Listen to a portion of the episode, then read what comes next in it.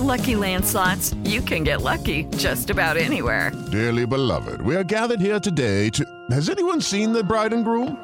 Sorry, sorry, we're here. We were getting lucky in the limo and we lost track of time.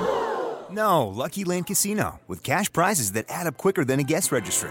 In that case, I pronounce you lucky.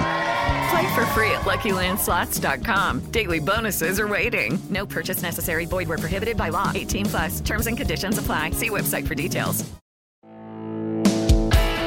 Este es el podcast de Alfredo Romo. 889noticias.mx. En este confinamiento, como yo piensas que ha subido de peso. Déjame decirte que muchos estamos como, no, ya voy a hacer ejercicio y todo, pero perder peso no no solo requiere de, de, ponerse a hacer ejercicio, sino que tiene que ser una combinación de muchas cosas. Y hay que perder peso de manera saludable. Muchas personas se desesperan porque no pierden peso, que hacen ejercicio. Mira, siendo honestos acá, la neta, derecho, ¿cómo va? Muchas personas cuando quieren perder peso piensan que comen mejor y piensan que hacen ejercicio. Está gacho, ¿eh? Pero ni comen mejor ni hacen ejercicio bien. Es en serio. Y de hecho la cosa se pone peor cuando hay personas que lamentablemente terminan afectados con, eh, porque se, se quedan, este, ¿cómo se dice? Estreñidos o tienen diarrea o les provoca gastritis o úlceras, en fin. Las enfermedades del estómago, estomacales o gastrointestinales, son una de las principales causas de consulta médica en la República Mexicana.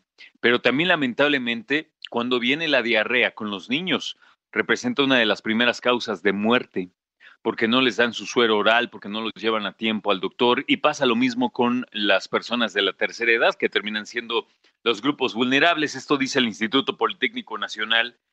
Y también mencionan que es innegable que una mala alimentación siempre tiene que ver o está ligada con el desarrollo de afecciones gastrointestinales. No comes bien, tu panza lo resiente.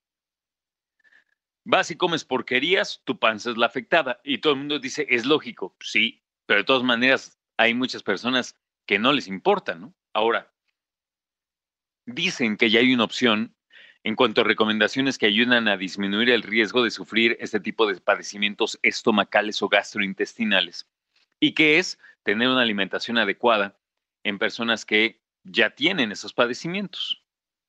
Sacaron un libro electrónico que es gratuito, eh, y esto reitero en el Politécnico Nacional a través de la Escuela Nacional de Ciencias Biológicas, que dice que se llama Dietas de acuerdo a la condición de salud que se presentó en la plataforma Aprende Institute, en el que se comparten las siguientes recomendaciones. Vamos a ver, la primera sería aumentar el consumo de líquidos para mantenerse hidratados. ¿Cumplen? ¿Toman mucha agua? Yo no tomo tanta como debería, la neta. Iniciar con una dieta de líquidos claros como agua, caldos, para seguir con una dieta blanda.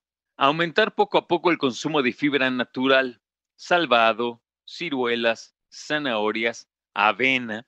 Uy, la avenita sabe, la verdad es que antes no me gustaba, ¿eh? pero ya la disfruto. Ahorita les doy una, una receta bien nutritiva. Realizar de 5 a 6 comidas al día para estabilizar el metabolismo. O sea, desayuno, comida y cena, pero con colaciones. Eliminar alimentos que causan flatulencias y o diarrea. Eh, aquellos que son irritantes, leguminosas como el frijol. Hay que eliminar la lactosa en la dieta adiós yogurt, adiós crema, realizar comidas con poco volumen y restringir el consumo de bebidas gaseosas, DJ. Estos consejos podrían ayudarnos a todos nosotros a mantener en buen estado el sistema digestivo. Pero si tienen estreñimiento, incontinencia, náusea, vómito, dolor de abdomen, pérdida o aumento de peso, entonces vayan al médico para una revisión detallada para descartar problemas más graves en el aparato digestivo. Rápidamente te voy a compartir cómo yo me como mi avena. Leche, puede ser leche de vaca, pero aquí dice que hay que evitar los lácteos, entonces yo diría que uses leche de coco, puede ser, o leche de almendra. Eh, hay alguna de almendra que viene endulzada, entonces ten precaución, digo, para no meterle, porque yo te voy a decir, cualquier leche es buena porque lleva una cucharada en una olla chiquita, ¿no?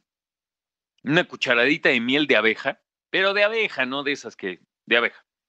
Y después le pones canela y un chorrito de vainilla.